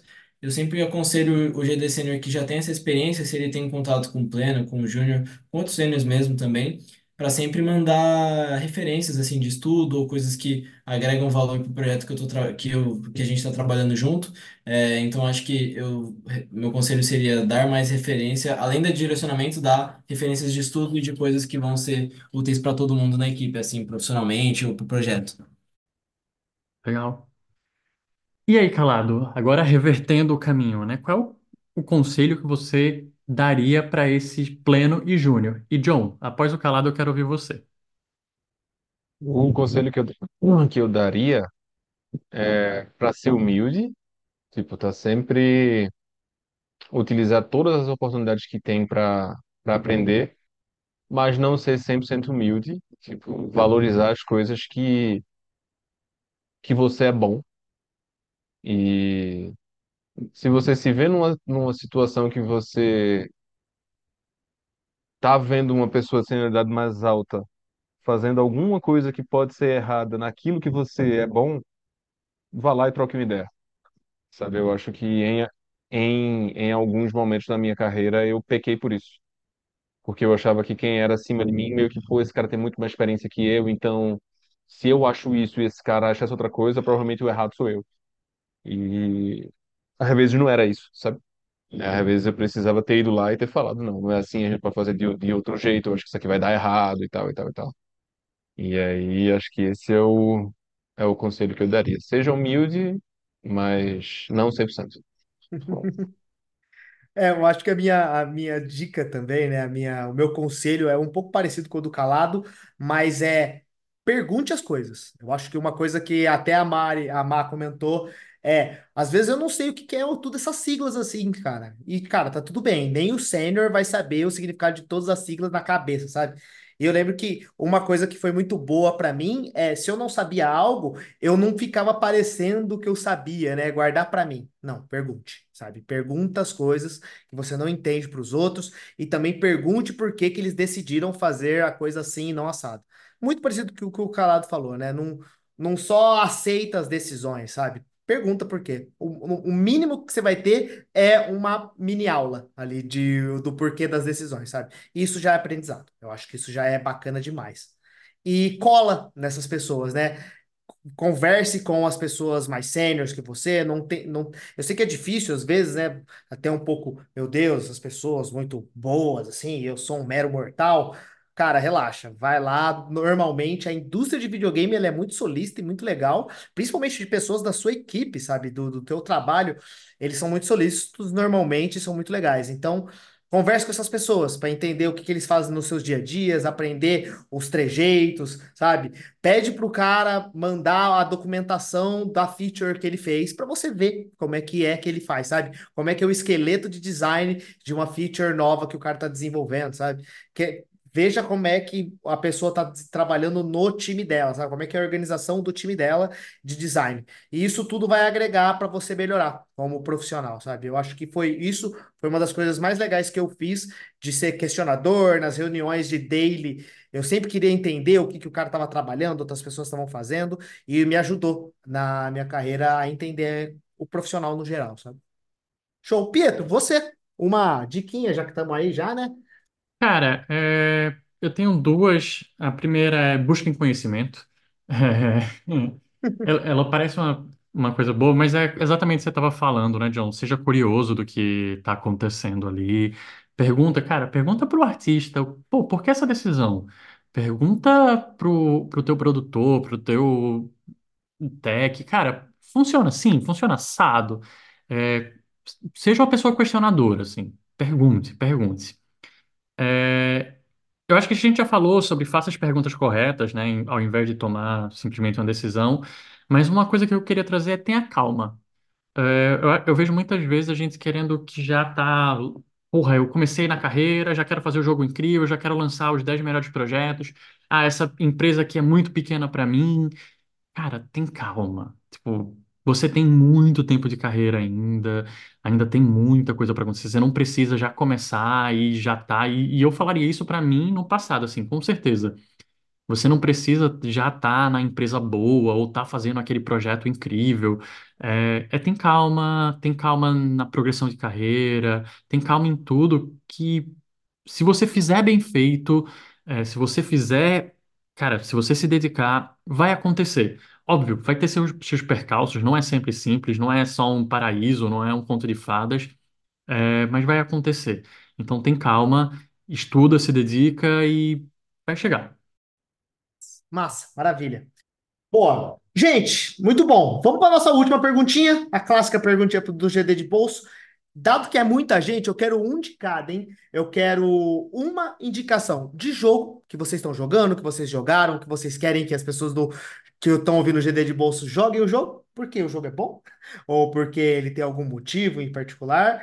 E também, se vocês tiverem, claro, pessoas que vocês acham que, ou as pessoas que estão ouvindo esse podcast têm que seguir, profissionais da indústria, para aprender mais sobre carreira, aprender mais sobre desenvolvimento de jogos ou sobre game design. Então vamos lá. É, jogos e carreira. E eu quero começar com o meu amigo Pietro, para fazer de, de trás para frente. Eu tava nem esperando de verdade, essa foi, foi surpresa mesmo. É, eu imaginei. Eu, eu tenho uma pessoa assim, é, eu recomendaria seguir o John. É, o John tá, tem postado coisas legais, a gente tá produzindo mais conteúdo do, do GD de bolsa, assim, mas tá produzindo mais conteúdo informativo, né, em forma de vídeo também. Então, re- segue os- o John nas redes dele, mas no LinkedIn também. é, você vai ter bastante conteúdo legal. Tamo junto. E, Muito obrigado. cara, j- jogo. Eu tô jogando agora o Disco Elysium. Olha lá, que legal. Um jogo muito interessante. Ele não é para todo mundo. É, Não, não é. ele é um jogo que ele depende muito da narrativa, ele é um jogo de muita leitura, mas é um jogo deveras interessante. Eu vou- eu amo RPG, é, amo jogo de narrativa e digo que não está sendo fácil a jornada. Uhum. É, mas estou achando super interessante como eles fizeram. Assim, é um jogo que eu tô, a- apesar de não estar 100% grudado nele, eu tô achando diferente. Eu tô achando, pô, eles estão fazendo um negócio aqui que é é deles, é do Desperdício. É, exato. É, é único, né? É muito Isso é muito legal. Isso é engraçado. muito foda. E eles torcem o que que é as convenções de um RPG, né? Isso é muito legal, né? Por si só já é muito legal. É, você começa com uma ficha que você, pô, é assim que funciona, e quando você vai, não, pera, funciona Uhum. diferente. É, ele- eles conseguiram fazer uma coisa bem única ali, eu bato palma pra eles. Muito foda, cara. Que legal. Depois me conta sobre essa jornada aí, porque ela, ela é árdua, mas ela é recompensadora no final. Muito bom. E é o único jogo que dá pra você ser comunista. Caralho, eu já sou comunista. Exatamente. Super comunista. Muito legal. Dá pra ir pros dois lados da, É da muito moeda, né? doido Muito isso. legal. Bom, legal, vamos lá. Ah, agora, Felipe Calado, vamos lá. Joguinho que você está jogando, que as pessoas têm que jogar, e se você tiver uma pessoa que você quer que as pessoas sigam para aprender mais. Eu acho que não é surpresa pelo, que- pelo momento que eu tô passando, né, que eu falei. Vou Uhum. dizer, joga em Roblox. Ah, muito bom, pô. Joga em Roblox, galera. Tem, um- tem muita coisa acontecendo ali dentro. E que é, se você tá fora e se você não é millennial, quer dizer, se você é millennial, né, e não é. É, Como, exato. como, como é o nome da, da geração mais nova? Geração Z? É, acho que é Toda a vez eu Z misturo um ou é pouquinho a isso. Alpha já, já É. tô Se perdido você também. não é geração Z, vai jogar Roblox, você precisa entender o que é que tá, tá- o que é que tá rolando ali, né? Uhum. É, você precisa entender que tá vindo aí uma nova geração de desenvolvedores de jogos que jogava Roblox quando era, quando era criança, começou a fazer jogos para Roblox quando eram adolescentes e que estão chegando no mercado com seus 20 e poucos anos, já com 10 anos de experiência de, de Uhum. desenvolvimento de jogos. Isso é Caraca, muito muito doido. foda. Isso é muito doido. Eu tô, enfim, a mi- a minha mente explode lá trabalhando com essa galera nova que eu tô trabalhando por causa disso. E aí, enfim, se você não está acompanhando bem o que está acontecendo lá em Roblox, você não sabe quais são os principais jogos, se você entra ali e acha estranho, jogue mais um pouquinho. Tipo, é bom estar Uhum. por dentro do que é que tá rolando ali, né? É, e, e, e de certo modo é uma tendência, né? É uma O tendência próprio. Fortnite tá, tá super indo pro universo mundo Roblox de desenvolvimento, né? De dar ferramentas, Pois muita é. coisa tá rolando, né? E o Roblox é quase que foi a semente de tudo isso. Muito foda. É, pois é. Tem muita coisa, tem muita coisa legal ali pra gente, né? Pô, tipo, é, em termos mais de, não só de game design, mas de tipo, esse lado mais estratégico de, do mercado de jogos, assim, Roblox tem uma diferença, tem uma diferença bem boa em relação a, a mercado mobile, que é, Roblox é muito menos influenciado por budget de marketing. Uhum, Tipo, lá é desenvolvimento de jogos puro, sabe? Se você faz um jogo bom, e aí leia, se tem uma retenção boa e tem um tempo de sessão bom, a plataforma vai mostrar o seu jogo para outras pessoas. Você não precisa, tipo, ter um elemento viral, você não precisa ter aquela grana para investir em propaganda, sim. você só precisa ter um jogo bom. E aí por isso que, tipo, é muito comum ter adolescente com jogo de sucesso lá dentro. É, o jogo do carro que você tava falando é super isso, né? Um menino fez o jogo, cara. É, Muito exato, legal. exato. Porque no fim das contas você, você só, entre muitas aspas, precisa de um jogo bom. Uhum. Há várias outras coisas que, tipo, estão tão fora de, de ter um jogo bom, né? Como a gente sabe, for fazer jogo para console, para mobile, etc. Para PC, você precisa de outras coisas também, né? Aí parece que realmente lá o caminho é muito mais, muito mais focado no jogo ser bom mesmo. Mas enfim, eu ainda sou novo nesse processo, ainda estou aprendendo sobre isso. Que legal, que legal. É, e uma pessoa, teve um cara que apareceu no meu LinkedIn, não me perguntem como, essas coisas de LinkedIn que aparecem na sua vida, né? É um game designer chamado Scott Fine. Não sei se vocês já, já ouviram falar nele. Muito bom, muito bom, muito bom. Scott, S-C-O-T-T, nossa, e o seu Fine, F-I-N-E, Fine, normal. Ele tem um, ele tem um blog chamado Signposted, Sign, Uhum. S-I-G-N, Posted, P-O-S-T-E-D. Eu tô com a aba do blog dele aberto aqui, nesse momento. Muito bom. É, e aí é muito legal. Aí, tipo, você fica recebendo newsletter e ele sempre tá fazendo várias análises de tipo sistema de jogos, eles convidam outros game designers para fazer desconstruções, assim, e tal. Por exemplo, no e-mail que eu recebi há dois dias atrás, é, o destaque é ele falando sobre sistemas de retenção. Aí ele faz uma desconstrução de vários Uhum. sisteminhas específicos, tá? Enfim, tô achando bem legal. E é isso. Muito massa, cara. Legal, muito bom. Obrigado. Vamos lá, Batista, sua vez. Opa! Bom, gostei muito da indicação do Calado. É, eu gosto bastante dele também. É, a minha indicação de pessoa é o. Eu não sei falar o nome dele direito, então peço desculpas aí. Não sei se estou falando totalmente certo, mas é o Alexander Brazi. Brazi, não sei como fala. É, ele tem um, um blog chama Game Design Skills. É, não sei se é um blog, um site, enfim. Como prefiro chamar, é gamedesign.skills.com. Tem artigos, assim, muito bacanas sobre game design. Tem um artigo bem grande sobre design de sistemas que eu gosto bastante, sempre confiro, que ele traz muito, muitas visões legais sobre isso. Então, meu, minha indicação é o site dele, ele no LinkedIn, enfim, Alexander Brazi, é um game designer top. É, e o jogo que eu recomendo, eu tenho, tô numa onda assim, é, de jogar indies antigos famosos, que eu não joguei por algum motivo, ou que eu tinha jogado muito pouco, eu tô zerando eles. Então, vou indicar dois rapidinho que é o Limbo, clássico, né? Indie clássico, Legal, plataforma, legal. e o Downwell, que eu tô viciado, assim, é muito satisfatório, então esses Muito dois. bom. Caraca, muito legal. Tá muito legal isso aqui, hein, velho? O cara foi game designer de WoW. Já, já me apaixonei. Muito É massa. isso. Mar, sua vez, vamos lá. Tá, ah, começar por gente pra seguir, vamos ver. É, eu, na verdade, eu acho que eu sigo acho que todo mundo aqui desde meio que sempre, assim. O Batista também apareceu pra mim Uhum. é, no Instagram, um tempão atrás, e tem bastante conteúdo legal. É, mas eu acho que é importante também. Importante não, né? Eu acho que é legal é, seguir a Cilia Holden. Eu gosto bastante dos conteúdos dela. Tem, ela, ela posta de vez em quando alguns, alguns insights dela no, no LinkedIn, no Twitter e tal.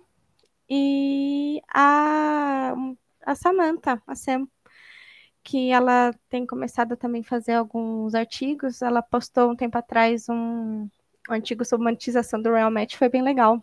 É, muito bom, a gente até divulgou, muito legal mesmo. Uhum. E que mais? Joguinhos. É, Isso. joguinhos. Joguinhos eu tenho jogado muito Cult of the Lamb. Ah, que bom. Você pegou a DLC que eles podem namorar agora, Ah, né? Com certeza. Fazer todo mundo Claro. pelada. Bom. E um jogo que eu, que eu tenho jogado também faz um tempo é o Baba Is You, que eu não tinha jogado ainda. E é, sei lá, é um design fantástico. Eu gosto muito de como é, ele consegue ser tão complicado com tão pouco. Então, Uhum. Cabeçudo, né? Caramba. cabeçudo, te faz pensar em todas as possibilidades possíveis de jogos no mundo, assim. Muito bom, cara. Muito obrigado.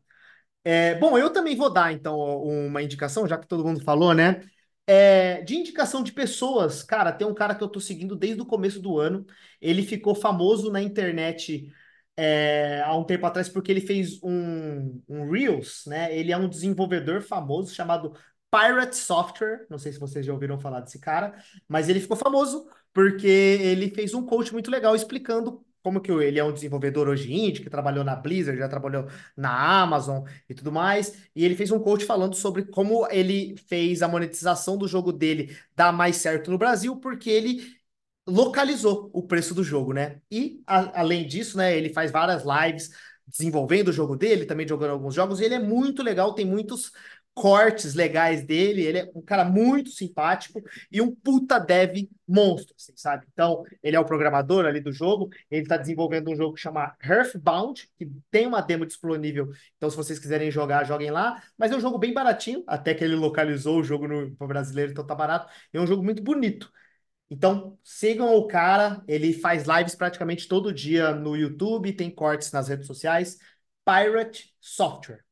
E de joguinho, eu vou indicar um joguinho que eu joguei há bastante tempo, mas eu tô voltando para ele porque eu tô fazendo um joguinho meu e eu tô usando ele como referência, que é um joguinho chamado Helltaker, que é um joguinho, na verdade, baratinho não, ele é de graça, que tem na Steam, Helltaker de Hell e de Inferno e Taker de pegar, pegador, né? Mas tudo junto, Helltaker, que é um joguinho de puzzle ali que no final também tem um, uma parte mais de action e vale a pena vocês jogarem. É um desenvolvedor que eu nunca ouvi falar desse cara, ele fez literalmente um jogo na, minha, na vida dele, mas eu particularmente adoro o jogo. Eu acho que ele tem uma trilha sonora que é aquela trilha sonora que dá para você colocar no YouTube 10 horas de trilha sonora de Helltaker e vai trabalhar. Ele é muito cat, é muito gostoso. É um joguinho curto, de quatro horinhas, você consegue terminar ele. E é fantástico. A arte é legal, a historinha é legal, é tudo bonitinho e tem esse clima meio diabinhos. Muito legal, gente. E muito obrigado pelo papo. Eu acredito que agora já posso me candidatar a game designer. Já sei o que, que me espera nessa jornada. E muito obrigado pelo papo de todo mundo. Quero deixar aberto aqui para vocês falarem o que vocês quiserem, divulgarem o que vocês quiserem. Sei que o Davi está com curso aí, mas quero ouvir o Calado, o Mar. Contem para mim aí o que vocês quiserem. Pode. Tá... O microfone está aberto aí. Pô, muito obrigado. Só agradecer. Então, é só dizer isso. Sempre um prazer. Sempre que precisarem, estou por aqui. Só chamar. Pô, tamo junto. Eu ia, eu ia agradecer também, então, pô. Fico muito feliz, cara, de fazer parte disso. Eu acompanho vocês tem tempo, vocês sabem, eu enchi o saco bastante de vocês antes de participar a primeira vez. Mas eu curto muito conteúdo, acho pô, que agrega muito, assim. É, continuo ouvindo e, e, pô, é muito legal ter um conteúdo de qualidade assim em português. É um trabalho super importante que vocês fazem, então parabéns demais. E meu jabá super rápido, realmente, se vocês me pesquisarem aí nas redes, meu nome, no LinkedIn, Instagram, enfim, Davi Baptista com X. Vocês vão achar. É, eu lancei um curso recente de Game Design, chama Game Design Experience. Todas as informações estão lá, vejam se faz sentido para vocês ou não. Tá tudo em português e eu tentei fazer de uma forma que fosse possível entrar na área com menos problemas e mais segurança e, e mais tranquilo, vindo de uma pessoa que sofreu muito e quis ajudar os outros. É isso. Valeu. Show, muito massa. Queria mandar um beijo para minha mãe. Não é... é... Não, eu queria agradecer pelo convite, gente. É... Eu acompanho o podcast desde o desde o comecinho, desde um, quando era um pequeno feijãozinho de podcast. E é muito legal ver o quanto que vocês estão estão fazendo pela, pela comunidade de game designer do Brasil, assim, porque tem muita coisa que fica é, escondido dentro das empresas, assim, né? E fica mais difícil da, a troca de informação. E ter esse conteúdo é mais que essencial, assim, hoje em dia, para para se localizar nas empresas e tal, na indústria. Pô, que isso, tamo junto, tamo só, é o que é isso. É o feijãozinho só, né? Que algum dia a gente cresce essa árvore. Então vamos crescer. Obrigado, obrigado, Mar, obrigado novamente. Obrigado a todo mundo que participou, foi muito legal. É, e também obrigado, Pietro Amaral, né? Como sempre aí, na ativa. Não, valeu demais, gente. Valeu, John. É, é sempre um prazer. Como o John falou, um dia a gente cresce essa árvore, mas eu acho que é legal ver como a gente está crescendo as nossas parcerias, né? O Calado aqui de volta, trazendo essa experiência dele, o, o Batista trazendo tudo que ele tá, sabe, o conhecimento dele, os desafios que ele está passando, a Mar trazendo esse olhar de quem está começando, e o John sempre conosco, sempre trazendo essas informações precisas, sempre trazendo boas referências bons comentários. E, John, Oi. é, o GD de Bolsa ele não começou hoje, ele já está há um tempo de carreira. Como é que eu descubro como foi a carreira do GD de Bolsa? Se você quer saber como é que foi toda essa jornada, essa carreira para chegar até onde nós estamos hoje, é só se você dar uma olhada nos streamings de podcast por aí, então o Google Podcast, o Apple Podcast ou o Spotify, que a gente sempre aconselha, para olhar todos os podcasts que a gente já lançou na casa. Tem mais de 60 episódios lançados, muita coisa boa, muita informação muito legal para você que está querendo entrar na carreira, está querendo entrar na, no desenvolvimento de jogos, aprender mais sobre desenvolvimento e game design. E claro, se você quer saber das notícias fresquinhas, das novidades do GD de bolsa e tudo que a gente está lançando, como a gente até já comentou, a gente está começando a fazer uma brincar com alguns reels, fazer alguns vidinhos também. É só você seguir a gente nas redes sociais, arroba GD de Bolso no Instagram, no Twitter e agora no TikTok, que a gente é geração Z, a gente tem que acompanhar aí o calado nessa jornada TikToker barra Roblox dele e estamos lá também é, presentes. E é isso, acompanha a gente lá, fica sabendo das coisas novas e muito obrigado você que ouviu até aqui. Um beijão no coração de todos e tchau, tchau. Tchau, tchau. Tchau. Hello. Uh.